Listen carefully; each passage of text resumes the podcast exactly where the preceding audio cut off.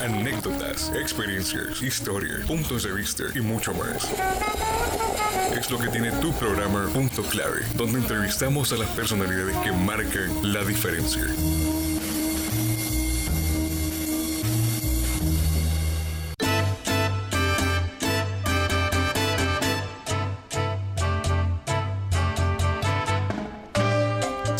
Hola, bienvenidos a Punto Clave. Les saluda Carlos Alvarenga. Gracias por sintonizar este espacio. Eh, en esta ocasión nos acompaña un invitado muy especial, como todos los programas de Punto Clave.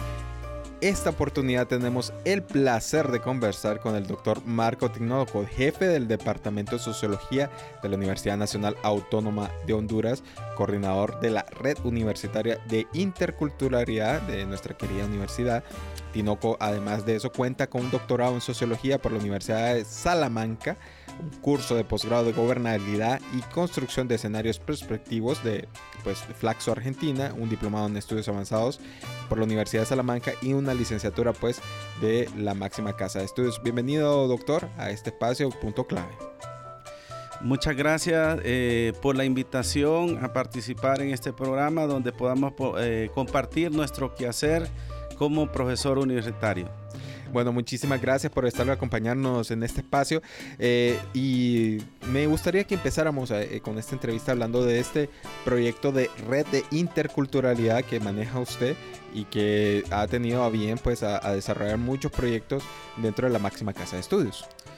Sí, la red eh, universitaria de interculturalidad es un, un, espacio de académico de articulación eh, del trabajo de distintas disciplinas, de distintos profesionales eh, de la universidad y que fue creado mediante acuerdo rectoral eh, el año 2022 y a iniciativa de, de, la Decanatura de Ciencias Sociales y busca trabajar en la investigación, en la vinculación en relación a este tema de la de la interculturalidad.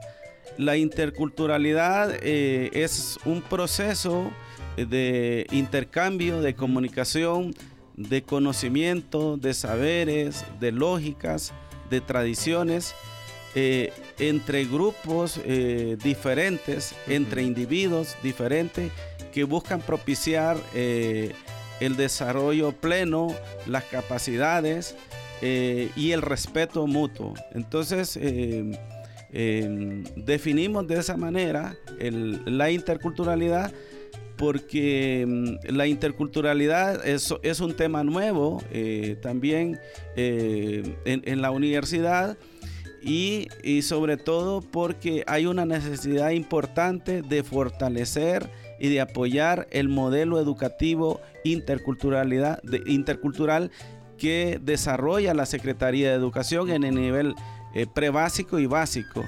Eh, y sobre todo porque hay una necesidad de eh, promover la diversidad cultural en una sociedad que consideramos que es pluricultural. porque hace falta valorar más la riqueza cultural y natural que tiene el país. Eh, a través de todo el sistema educativo, no solo eh, eh, los niveles educativos que rige la Secretaría de Educación, sino que a nivel de la educación superior, ¿no? entonces, una de las tareas de, esta red es trabajar en un programa de mejoramiento de la educación nacional desde la perspectiva de la interculturalidad. Y ese programa tiene tres componentes. El, componente de modelo de educación intercultural y el segundo mm, eh, componente es el modelo de salvaguardia o protección del patrimonio biocultural y el tercero es la revitalización de las lenguas eh, eh, nativas. Entonces, esos tres componentes, cada uno tiene sus propios objetivos. Bien, y con esto lo que me imagino es que eh, se trata de rescatar un poco el tema de, nuestra cultura eh, y también con los pueblos originarios, pues eh, tratar de, validar ese, esa comunicación y conocimiento que tanto nos ofrecen, ¿verdad? Sí, sobre todo es la prioridad es trabajar con los pueblos originarios porque hay una necesidad urgente de cómo los saberes locales, los saberes ancestrales de los pueblos originarios, su patrimonio biocultural también se enseña y se aprende en las escuelas, ¿no? y para eso es necesario trabajar en la investigación, sistematizando todos esos saberes locales, todos esos saberes ancestrales. Ahora, ¿y qué eh, eventos o proyectos se tienen a mano para desarrollar con esta red de interculturalidad eh, para este año? ¿Qué se, se plantea hacer? ¿Qué grandes proyectos se manejan para, para desarrollar? Eh, el año pasado empezamos con el proyecto de investigación diagnóstico del modelo de educación intercultural. este proyecto lo que busca es eh, eh, conocer cómo funciona el modelo de educación intercultural y para eso entrevista a profesores que trabajan con el modelo de educación intercultural en todas las regiones del país, en todos los pueblos y entrevista eh, padres o madres de familia eh, de los alumnos y los mismos alumnos. Entonces hemos empezado el año pasado, ya tenemos un avance de investigación eh, sobre eh, de, este trabajo que hemos, que hemos eh, hecho desde el año pasado y a la par de, de, ese diagnóstico estamos coordinando con la Secretaría de Educación eh, algunos este es un proyecto que se maneja en conjunto con la Secretaría de Educación. Se maneja con la Secretaría de Educación. Es, es un, un, trabajo articulado, porque hay una necesidad de que muchos problemas eh, que hay en el país deben trabajarse articuladamente entre eh, las secretarías de Estado, los organismos de gobierno, la universidad y, la misma cooperación internacional, ¿no? Eh, las mismas organizaciones civiles, las mismas organizaciones de los pueblos originarios. Entonces, eh, em, hay eh, esa necesidad de articular ese trabajo para que las soluciones y las propuestas puedan ser más eficaces. Entonces, con la Secretaría de Educación hemos venido coordinando una serie de talleres, talleres por ejemplo sobre el tema de eh, competencias interculturales. Entonces nosotros estamos apoyando en la elaboración de las competencias interculturales. ¿Qué son las competencias interculturales? Son las habilidades y las destrezas, actitudes que son necesarias para convivir y vivir juntos eh, en una sociedad pluricultural. Eh, son habilidades de comunicación, eh, con los distintos grupos. Eh, son habilidades para promover el respeto de la diversidad cultural. Eh, entonces, em, es un tema que, que, se está trabajando en conjunto con la Secretaría de Educación. Bien, y también me gustaría conocer un poco sobre ese encuentro universitario de las culturas eh, que a bien se ha desarrollado también en estos años y quisiera conocer un poco cómo, cómo, qué se está planteando, qué se puede hacer y más o menos eh, articulado con esta red que usted ya maneja. Sí, eh, este es un proyecto de vinculación universidad-sociedad y ha sido registrado en la Dirección de Vinculación Universidad-Sociedad. Desde el año 2019 se viene realizando este encuentro universitario de las culturas que lo que busca es promover la cultura en los espacios públicos, promover la cultura para recuperar los centros históricos eh, en todas las ciudades del país y, eh, han participado distintas instancias de la, de la universidad, la Dirección de Cultura, el programa de cultura de la Vicerrectoría de Orientación y Asuntos Estudiantiles y los, y los mismos centros universitarios regionales. Bien, eh, también me gustaría conocer un poco también el tema de la de cómo está la, investigación que se piensa hacer también en tema de desigualdad social eh, que usted maneja también que me dijo que extra micrófono que lo hablábamos también que profesores de la Universidad de Costa Rica piensan trabajar también en este trabajo. Eh, si nos comente un poco sobre este trabajo de investigación que se está pues en sus primeros pininos, podríamos decir, pero que ya eh, pues se va a articular en, una investigación que va a tener un alto impacto. Sí, eh, bueno, hemos estado eh, impulsando como departamento distintos procesos de investigación. Uno de ellos es, ver todo el tema de un diagnóstico sobre la degradación ambiental y el impacto eh, en la seguridad alimentaria de los pescadores de la zona sur, de la zona de Marcovia, Cedeño, esas comunidades, ¿no? Y cómo la, la desigualdad, digamos, social, eh, es decir, el, limitado acceso al mercado laboral hace que estos pescadores y estas personas y estas comunidades eh, tengan que vivir eh, del mar y las especies se agotan por diferentes fenómenos, por sobrepesca y también afecta también el, el, tema del cambio climático. Entonces, se ha hecho esa investigación allí y eh, también eh, se va a hacer una investigación donde van a participar colegas de la Universidad Nacional de Costa Rica que eh, tienen mucha experiencia, tienen un centro de investigación interdisciplinar que trabajan temas marinos costeros.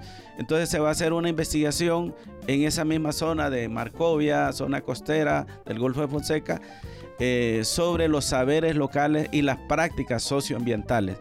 Eh, eh, ese va a ser un diagnóstico para qué? Para trabajar en planes de comanejo de los recursos marinos costeros. Eh, esa es la idea de que también las colegas tengan esa experiencia, hacer ese intercambio de investigación con ellos. Ellas van a participar, van a hacer trabajo de campo en conjunto con profesores del Departamento de Sociología, con la Fundación FIAN Honduras eh, y van a participar también estudiantes. Y también eh, este tipo de investigaciones me imagino que va a ser como muy reveladora en ciertos criterios en cuanto al, uso de, los recursos, me imagino, eh, marinos costeros por parte de los em, por parte de la, de la, gente que maneja este, este tipo de, manejos, pero hacia a dónde más puede ir este tipo de investigaciones que se están realizando. Bueno, sobre todo estas son eh, investigaciones aplicadas. ¿Por qué? Porque en la zona hay una necesidad de establecer veda, es decir, que la gente no pesque durante ciertas temporadas de año, pero para eso se necesita un plan de comanejo y, de alguna manera eh, crear eh, ciertos incentivos por parte de los organismos del Estado para que eh, este tipo de vedas puedan ser eh, eh, posibles y sobre todo lo que se busca es la gobernanza marina costera. ¿Qué es la gobernanza? Es la visión compartida eh, sobre el territorio, sobre los recursos marinos costeros de los actores que participan en la zona. Claro, y esto también me imagino que también podría dar un hincapié para otras zonas, no solamente de esa, de esa zona, sino también en la zona atlántica del país, ¿verdad? Para ver cómo se está manejando este tipo de recursos, ¿verdad? Sí, sobre todo porque hay mucha conflictividad en, en zonas como Moa, por ejemplo, eh, que eh, hay conflictividad eh, ambiental del manejo de las playas, de los recursos naturales. entonces, sobre esa idea nosotros hemos venido planteando la necesidad de, construir un observatorio de desarrollo sustentable, precisamente para que pueda trabajar en la investigación de los conflictos socioambientales. Y esa es una investigación también que está ahí, ¿verdad? Que esperamos que en los próximos años se pueda eh, hacer para eh, tener un mapa eh, a nivel nacional de toda la conflictividad socioambiental del país y sobre todo plantear alternativas al conflicto, ¿no? que es tan necesario en el país. Bien, y también me gustaría hablar un poco sobre este, la creación del Observatorio Universitario para la Transparencia y la Anticorrupción, que, eh, de la cual usted es miembro de la comisión AHOC. Entonces, eh, y sabemos a bien que se está pues pronto a, lanzar este observatorio que, que es muy necesario en el país para, para estos temas.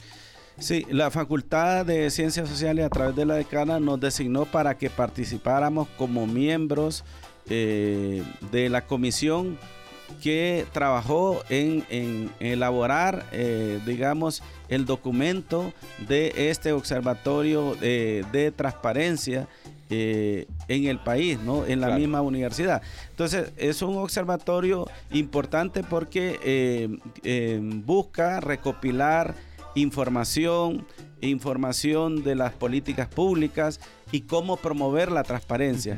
Sobre todo es importante que la ciudadanía esté informada de cómo se eh, ejecutan los proyectos eh, públicos, cómo se maneja el, presupuesto y, eh, que la, universidad goza con credibilidad para manejar este tipo de observatorio y, y bueno, la misma Secretaría de Transparencia eh, y lucha anticorrupción buscó la universidad para y la misma facultad para que eh, se pudiera implementar este observatorio.